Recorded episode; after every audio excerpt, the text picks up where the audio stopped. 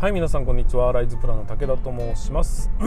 えーとちょっとね今日は喉が枯れてますね。はいということで進めていきましょう。本日は2022年7月29日の金曜日ということで本日もお送りしていきます。えーとこの番組は建設業界をワクワクする業界に現場ラボの提供でお送りさせていただきます。えーと本日昨日今日とですね。えーと研修を行ってきました。若手スキルアップ若手基礎力アップ研修と,、えーと、新人スキルアップ研修ということで今アップね事故るよこれ。本当勘弁してやはいということで、えーと、お送りしてきたわけですがその中であのー、たくさんのことを教えているんですけど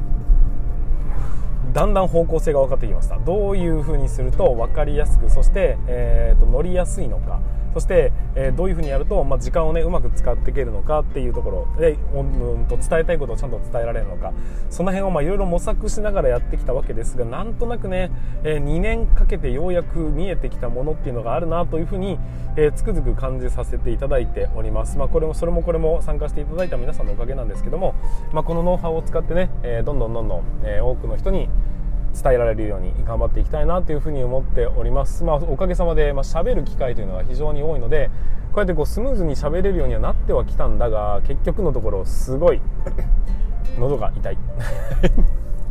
そういうものもありますよね、まあ、こういうね喉は大切にしていかなきゃいけないなっていうふうに思った次第でございます。で今現在ですね、えー、と現場ラボの方ではちょっと部下育成の方向に話をスイッチしていこうということで大きく動いていたんですがちょっとここに来てやっぱりまあ、いろんなことを考えてやっていっていろんなことを取り組むのはいいが、えー、と大きな方針だけをずらしちゃいけないよね。ということでちょっと働き方改革の方向に、えー、道を戻して皆さんに配信するという方向で今動いております。なのでまあ今ね、えー、研修関係をやっておりますがこれ大体11月手前ぐらいで一旦収束するんですよ。それ以降の動きに関しては、まあ、例えば講話だとかセミナーだとかそういうものを使ってこの考え方を広めるみたいなね、えー、そういう活動に少しずつ、えーと、着手していきたいなっていうふうに思っております。やっぱり、え、いつまでもこうねプレイヤーというか、えー、と自分で働く側にすると影響する人数っていうのはどうしても限られてしまいますよね。あの教えるうんと、ということはつまりは、まあ、僕の息がかかった人間というのはその人数分しかいないことになるんですよ。だけど、えー、教える人に教えるとかって話になると僕の人と教えた人数とか関わった人数かけるさらにその下に波及していく人数ということになりますので影響力って大きくなりますよねっていうところから、えー、やっぱりこううんと指導者側の方に僕の考えだとかをしっかり伝えていけるような土俵を作るのっていうのは大事なのかなっていうふうに思います。なので、えー、いろんな意味で、えー、建設業界にとっての影響力っていうのを、まあ、これからね少しずつ大きくすべくまあ、活動していきたいなというふうに考えた次第でございます。なので、えー、ちょっとねもしもそういうね講師だとか、えーと、教育っていうことだったり働き方改革っていうことだったりそういうようなところの、あのもしもお問い合わせがあるんであればぜひね、えー、現場ラボからお問い合わせいただきたいなっていうふうに思っております。いつでも講師セミナーだとかは、えー、受け付けておりますのでそちらの方もよろしくお願いいたします。はいということで本日につきましても、えー、進めていきたいと思います。それでは始めていきましょう。武田の作業日報。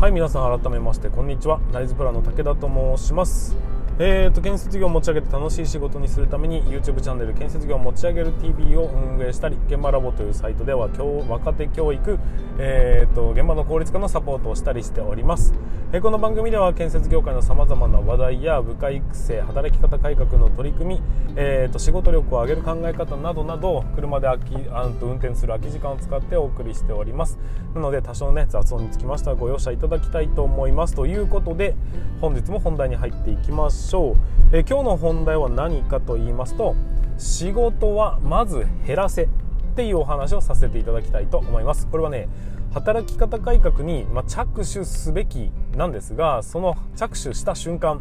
まず減らしな減らさなきゃいけないわけですよ。何かを変えるというよりはまずは減らしましょうというところで減らす作戦具体策についてのお話になります。今回かなり有益になりますなるかなるかと思いますので、えー、ぜひ最後までお聞きいただければと思います。えーと、本題に入る前に少しね、お知らせをさせてください。えーと、新規入場者教育ビデオということで、働き方改革の一番最初に行ってほしい、えー、一番手軽な部分につきまして、えー、僕の方でね、え現場ラボの方では、その、うんと、教育ビデオというものを現場に即した形で、え作って皆さんにお届けするというようなサービスをさせていただいております。えーとまあ、メールでね、申し込んでさえいただければ、もう申し込みフォームからお申し込んでさえいただければすぐに、え、動画の方を作成するというような流れになりますのでぜひ気になる方は現場ラボというふうに調べていただいてぜひねお問い合わせいただければと思います。はいということで本日の本題になります。仕事はまず減らしましょうというところのお話になるわけですが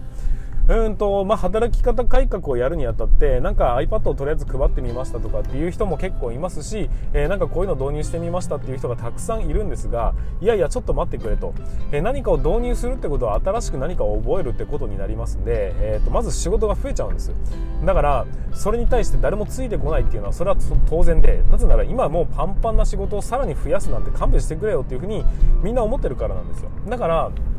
一番最初に着手すべきは何かっていうと信頼を勝ち得る作業であってこれが意味のあるものなんだということを広めることが第一なんです。ということで一番最初にやらなきゃいけないものは何かというと何かを置き換えるとかね、えー、何かを、えーと、導入するではなくて今の仕事を減らす。これがね一番最初なんです。で減らす作業をやっているとおのずとうんと変えなきゃいけない部分っていうのは見えてきますしそういう観点から始めていくのが一番、えーとまあ、つい人がついてきやすいですし取り組みやすいですし考えやすいですしそして今までの業務を見直すことにもなるのでぜひねこれをまずはやっていただきたいというお話でございます。じゃあ実際にね減らすって言ったってどういうふうに減らせばいいんだよともう膨大に膨れ上がってるこの仕事をね毎日こなすだけでいっぱいいっぱいじゃねえかよというふうにお思いの方がいらっしゃると思います。なので今回はこれをね5つの観点からこういうふうに考えていくとえーと、減らすことできますよっていう具体策をお話しします。で今回は、えー、具体策5つの具体策の他にプラスアルファもう1個、えー、お話をさせていただきたいと思いますのでぜひね最後までお聞きいただきたいと思います。さあということで、えーと、と具体策の1つ目から順番にお話をしていきたいと思います、えー、具体策の1つ目どういうものがあるのかというと1ダブったものをなくせ。っていうところです。ダブったものって何？っていうのね、えー、まあ、ちっちゃいところからいきますと例えば工事名って、えーと、一つの現場で一体何回記載してるでしょうかっていうふうに考えてみてほしいんです。あの何々新築工事何々何々何々何々何々新築工事みたいな結構長い名前の、えー、ものもありますよね。令和何年度どこどこなんたら事業あんだかかんだか新築工事みたいななんかそういう名前が結構ついたりすると思うんですがなんとかかんたか再再開発プロジェクトあんだかかんだかみたいな。あの工事名ってねさあ一体何回ぐらい書いてると思いますか？めちゃ書いてます。例えば安全書類一つ一つに全部に書いてありますね。そして、えーと、全ての書類には基本的に工事名というのは書かなければいけないということになっております。分かんなくなりますからね。で、えー、ちょっとした打ち合わせにでも必ずその工事名というものは存在しておりますし、えー、そういうようなことってたくさんあると思うんですがまずはそのダブってるやつ毎回毎回やらなきゃいけないやつをなくしましょうというところです。その施策本当に具体的にやるとしたらまあなんてエクセルで、えー、と同じシートをその関数を使うとかね、えー、と辞書登録をしてあって入れたらあんだかかんだか工事で全部出るとかね、まあ、そういうのもありますし。まあ、いろんな施策はあると思いますが後期だとかもそうですけど必ずダブってるものっていうのはあるはずなんですよ。それを極力短い時間でできるようにしていきましょう。でまずはねダブったものを減らしていきましょう。もしくは同じような内容の書類は、えー、まとめてしまいましょうというようなところでございます。はい次。あとは接種と設計にあと共有しなければいけない写真とか図面とか資料とかそういうものに関しても、えーと、いちいちメールを作って送るみたいなことをしてますよね。それをなんか CC で送るっていうふうにやってると思うんですがそうじゃなくて、えー、そもそもフォルダ自体を共有してしまえば送る必要すらないよねっていう必要な時にすいませんこれメールで送ってもらっていいですかねじゃなくて、えー、そもそもここに置いてありますからねみたいなことができりゃそれでいいよねっていうそういう意味でのダブりをなくす。まあ、あとは同じく上司と部下ね、えー、同じ内容を共有しなきゃいけないのにいちいち社内メールを使ったりだとか、えー、なんたらかんたらを使って、えー、と何々を添付してみたいなことをやってると思いますがそれが一番無駄ですよというような話になります。あとはそもそも業者に対してメールを送る山ほど送る時ってありますよね。工程表を送りますとか、えー、と再開防止協議会のご案内をいたしますとかわかんないけど日々送ってるものっていうのがあると思います。そういうのも、えー、送るんじゃなくて別の方法に置き換えるということをターゲットに念頭に置いて、えー、何か考えていただくのが一番いいんじゃないのかなということでまずはダブったものを見つけてなくしましょうというお話でございます。じゃあ次2つ目。やったりやらなかったりを削除しようという話です。例えばですねまあそうだなちっちゃい工事で施工計画書なんてものは作らないことの方が多いんじゃないでしょうか。逆に大きい工事がならばやるんだけども官庁工事ならやるが民間ではやらないみたいななんかそういう曖昧なところ民間の中でもやる人もいるがやらない人もいるみたいなそういう曖昧な部分ってありますよね。ISO だって明確な決まりがないからこれはいいんじゃねみたいなことで現場を現場でそれを取り組まなかったりだとかすることも実際のとこねちゃんと紐解いていくとあるはずなんです。このぐらいいっかみたいなところ。そのこのぐらいいっかっていうものをなくしてしまい考える余地すらないような状態にしてしまいましょうというお話でございます。だからこの現場ではやってるがこの現場ではやらないじゃなくて、えー、こういう時にはやるこういう時にはやらないっていう風に極力やらないものを増やす方向でギリギリのラインで、えーと、決め事をしましょう。こういう時にやっちゃうのが、えーと、ややるべきだったよなって言ってより増やす方向に向かうこと。そうじゃなくて今までやってなかったならやらなくても大丈夫だよねっていう風に考えるべきだよっていう話です。あとはうんと増えに増えた 点検表これも、えー、最近点検してないよねっていう、まあ、点検してはいるんだけどしてる現場としてない現場あるよねっていうところもちゃんとなくしてしまいましょうということです。なくてもあってもうまく機能するんであればそれはない方がいいに決まってるんですよ。業務がパンパンですからね。だから減らすという観点で進めていただきたいと思います。あとは写真の頻度。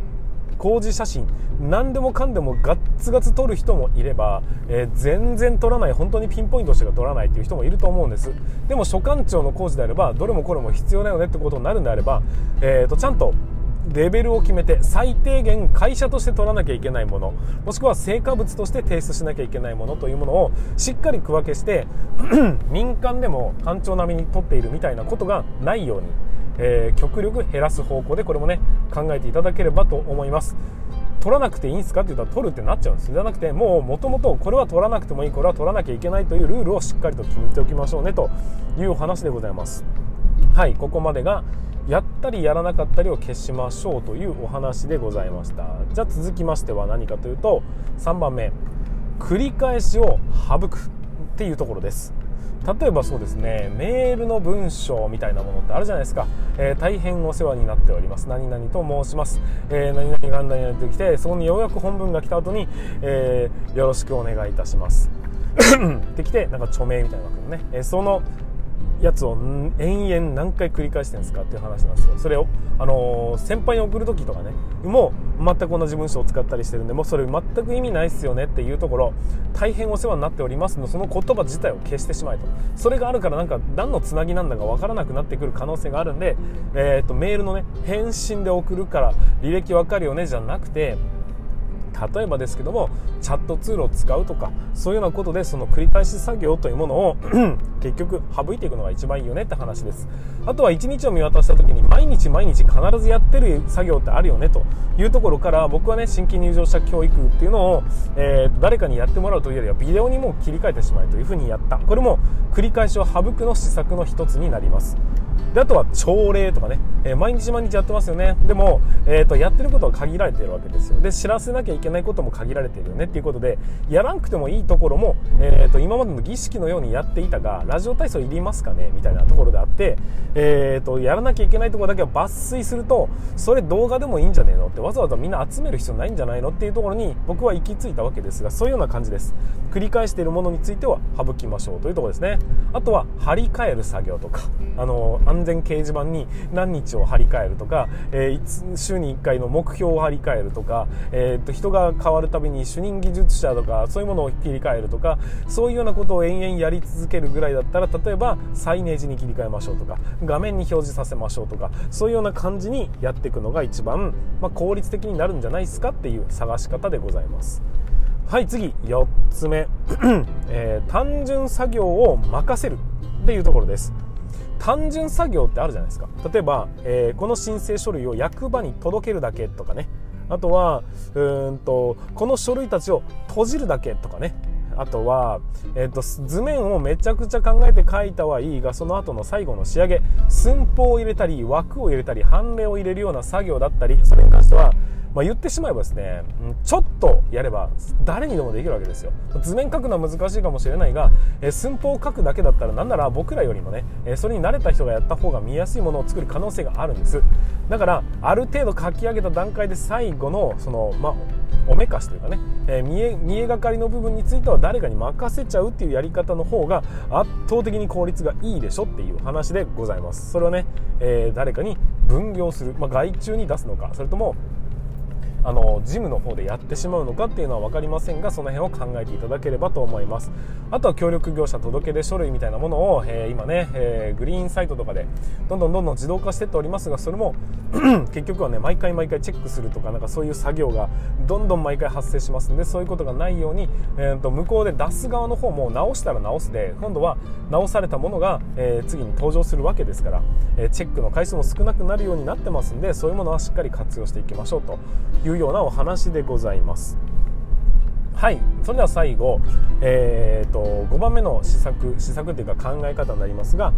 移動時間をなくすっていうところです、うん、これは分かりやすいですね。例えば打ち合わせにわざわざ来てもらうっていう作業だったりあとはこっちからわざわざその業者さんのとこに出向かなければいけないというようなところについては例えば Zoom に切り替えましょうとかね。あとはまあ会社の会議で全員集まれみたいな。それ結局、え行き帰りの時間の方が長えわとか、え何の意味もなかったわみたいなことにもなりかねないので、え少なくとも移動時間っていうのはね、えー、となくせばいいしなんなら交通事故のリスクもあるわけですからなくすに越したことはないんです。だからそれは Zoom で切り替えましょうかとか動画で配信するようにしましょうかとかって言って、えあとはそれをちゃんと見たのかどうなのかっていうところの決め事をすりゃいいだけなので、えそういうふうに切り替えてほしいなって思います。あとは現場から現場まで移動するパトロールとかあとは所長所長じゃないなその工事長による現場を巡視するとかっていうようなそんな作業。これも、えーと、例えば分かんないですけどセーフィーみたいなね、えーとカメラを持ち歩くっていうところである程度 うんそれが、うん、と叶うようにしてみたりあとは職人さんだとかに、えー、画像共有というかね映像共有ができるように、え、してもらったりだとかそういうようなところを、まあ、活用することによって現場間の移動っていうのもほとんどなくすことができんじゃないですか。行かなきゃいけない部分ありますよ。だけどなくてもいいところを探しましょうという話です。あとは現場と事務所の移動をなくしましょうとか会社から現場までの移動をなくしましょうというところで、まあ、僕はね無線アプリを使いましょうとか現場ライブ配信しましょうとかそういうような施策を打ってきたわけですがそういうような感じで移動しなくても大体のことは済むよね。で、まあ、行かなきゃいけない時は極力絞ってピンポイントで行くようにしましょうというようなお話なのでうんと移動時間っていうところにターゲットを絞るとこれかなりの効果が見込めるはずなんです。だから、えー、その辺はね率先して移動してる時間って無駄だよね。ただ運転するだけって意味ないよね。ってそれだけに2時間取られてたら2時間仕事やれば2時間早く帰れるんじゃねえかというようなその考え方をしっかりと,、えーと使っていってほしいなというふうに思うわけです。はいということで